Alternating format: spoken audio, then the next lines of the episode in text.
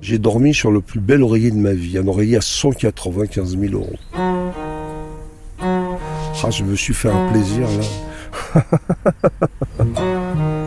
tu dors sur 195 000 balles, mon pote. Le pied complet. Ça fait plus d'un million de francs, quoi. Truc de fou.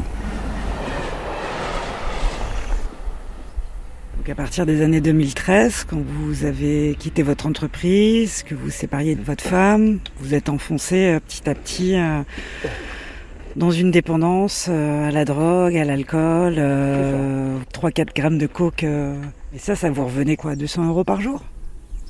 150 balles par jour, ouais, c'est à peu près ça. Et financièrement, vous avez tenu? Bah, En fait, j'ai tenu financièrement pendant un moment. Puis après, on engrange des dettes, etc. Les gens qui vous connaissent vous font confiance. Et puis, euh, et puis, et puis, et puis, et puis après, c'est. Euh, on se lève un matin à la banque, on se dit, bah tiens, merde, je suis à moins temps, quoi. Hein? Qu'est-ce qu'on fait? Un jour, euh, j'arrive comme ça chez Maxime, et puis. c'est qui, Maxime? Un ami d'enfance. On a été ensemble à l'école, tout ça, etc. Donc. Ben, il me dit tiens on m'a proposé un truc pour toi etc est-ce que tu voudrais pas aller en Espagne faire un petit voyage euh, on te loue un camping-car puis ça te rapporte des ronds quoi on vous demandait d'aller chercher quoi en Espagne? De l'herbe je rentre à la maison déjà je me pose je réfléchis euh, et euh, donc, donc bah, je finis par dire oui, on finit par prendre rendez-vous, etc. Donc c'est Maxime qui fait l'intermédiaire. Sans nommer Tchouk, sans nommer personne, bien sûr. Tchouk, c'est qui? Tchouk, c'est une personne que j'appelais le chef, puisque je pensais que c'était lui qui était euh, le chef de tout ça. Mais en fait, il s'avère que c'était juste un, pitre. Finit par me donner un petit peu les modalités du truc. C'est voilà, je t'escorte à l'aller, je t'escorte au retour. Tu pars avec l'argent. Donc la première fois, je crois qu'il me semble que c'est une somme de 38 000 euros avec laquelle je suis parti. Puis sur place, tu ramènes la marchandise euh, une fois que tu l'as. Donc on fait le voyage à l'aller, ça se passe plus ou moins bien. Vous devez ramener combien de kilos? 20 euh, kilos la première fois. Donc le retour se passe, c'est une catastrophe. L'herbe n'est pas emballée, rien, ça pue dans le camping-car. J'ai mis une semaine à tout aérer, à tout nettoyer avec des produits, ça sentait l'herbe, mais à fond. Alors je me demande comment j'ai pas pu passer tous les péages sans me faire attraper. Bref, je passe. Là-dessus, je vois arriver un deuxième individu, le docteur. Donc je reçois un appel de Tchouk, ce coup-là, sur mon téléphone, et on se voit dans un petit parc à côté de chez Maxime. Et là, il me présente le docteur comme étant son associé.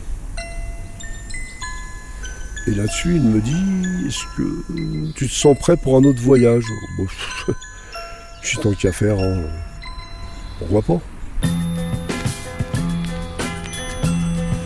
Donc je pars. Ça y est, vous étiez le convoyeur, quoi. Ouais. Donc deuxième voyage. Deuxième voyage, donc là je pars avec un peu plus d'argent, je pars avec 110 000 euros, donc ça commence à faire du blé, on va dire. Vous étiez dans un camping-car Ouais, habillé en touriste avec le vélo euh, du père de Maxime derrière, donc pour être parfaitement touriste. J'avais arraché les bandes à vis, j'avais tout arraché sur les côtés pour qu'on pense que c'est pas un camping-car de location. Enfin bref, donc euh, tout se passe bien. Je descends à Granada chercher la marchandise. J'arrive dans une cité en brique à 7h le matin, au lever au cri de la taupe. Et là, il y a huit personnes qui arrivent, qui cas de la rue comme ça, qui sortent de nulle part. Et paf, et les sacs, ils arrivent, ils arrivent, ils arrivent dans le camping-car. Et donc moi, je les mets euh, dans la partie salle de bain.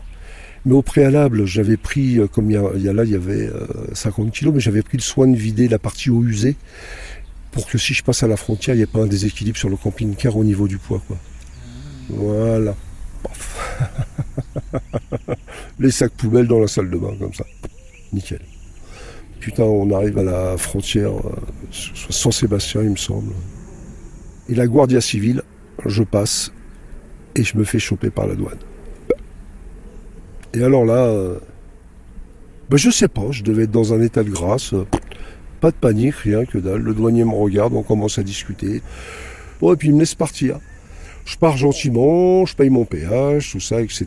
Et là, je vois pas le douanier, là. Il se baisse comme ça, il se met accroupi. Et il essayait de regarder si mon camping-car ne penchait pas à gauche, à droite, à droite, à gauche. Et là, je passe la frontière et un tout petit peu sur la droite, quoi, 200 mètres après, il y avait encore une équipe douanière. Je suis passé. Donc je rentre, pouf, je reçois mes 5000 euros, puisque j'avais 50 euh, kilos. Et là, il me demande si je veux repartir. Et là, je sais pas. Donc là, vous aviez à peu près épongé vos dettes. Ouais, c'était réglé. Puis euh, j'avais été un entretien d'embauche pour aller bosser au Luxembourg, donc pour m'éloigner de tout ça, quoi. Et puis vous savez pas pourquoi est-ce que je sais pas pourquoi. Est-ce que... Et puis je suis reparti. Vous avez hésité, mais vous avez fait un troisième voyage en Espagne. Ouais. Troisième voyage, c'est pas bien passé.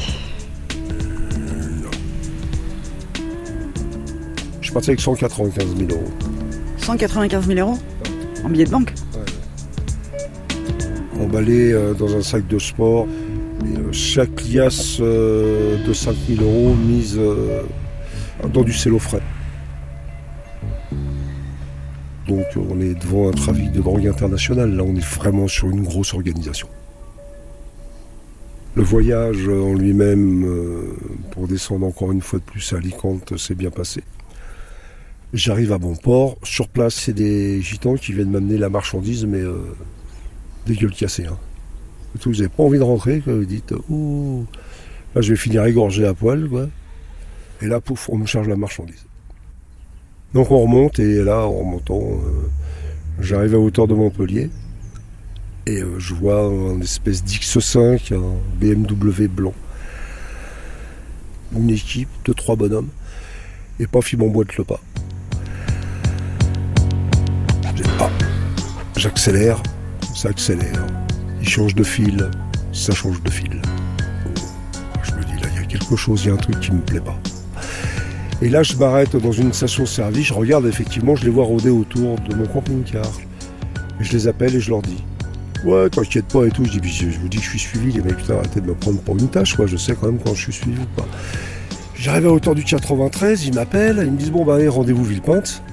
Puis arrivé au pont Jean Verdier, là où il y a l'hôpital et tout et compagnie, je me suis fait braquer. Par une équipe organisée, un véhicule derrière, deux véhicules devant, travers, braqué par arme de poing, donc euh, je suis descendu. M'ont lacéré avec des coups de couteau sur les côtés. Et puis, m'ont pris le camping-car. Et, là où j'ai su que j'étais tombé dans un guet-apens, c'est que il qui avait une voix assez aiguë, comme ça. Il prend le téléphone, il dit Ouais, c'est bon, ça y est, on a le poteau, on a le poteau, on a le poteau. Donc, ça y est, donc ils m'ont intercepté.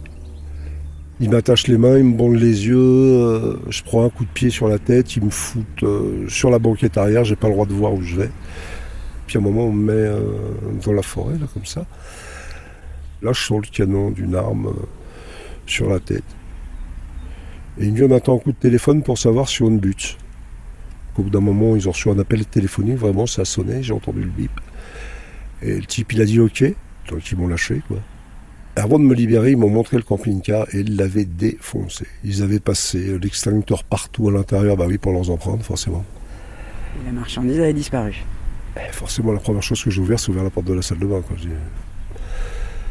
Et donc, pas de marchandises. Mais c'est con, puisque j'étais encore serein. J'étais apeuré parce que j'avais pris le canon d'une arme euh, derrière la tête, quand même. Mais on va dire j'étais bien parce que je savais que j'avais rien à voir avec ça. Et j'avais pas imaginé, j'avais pas idée ce que. de quoi était capable ce, genre de personne, les trafiquants de drogue. J'étais d'une naïveté extrême. Je pensais pas qu'on pouvait aller si loin dans l'horreur.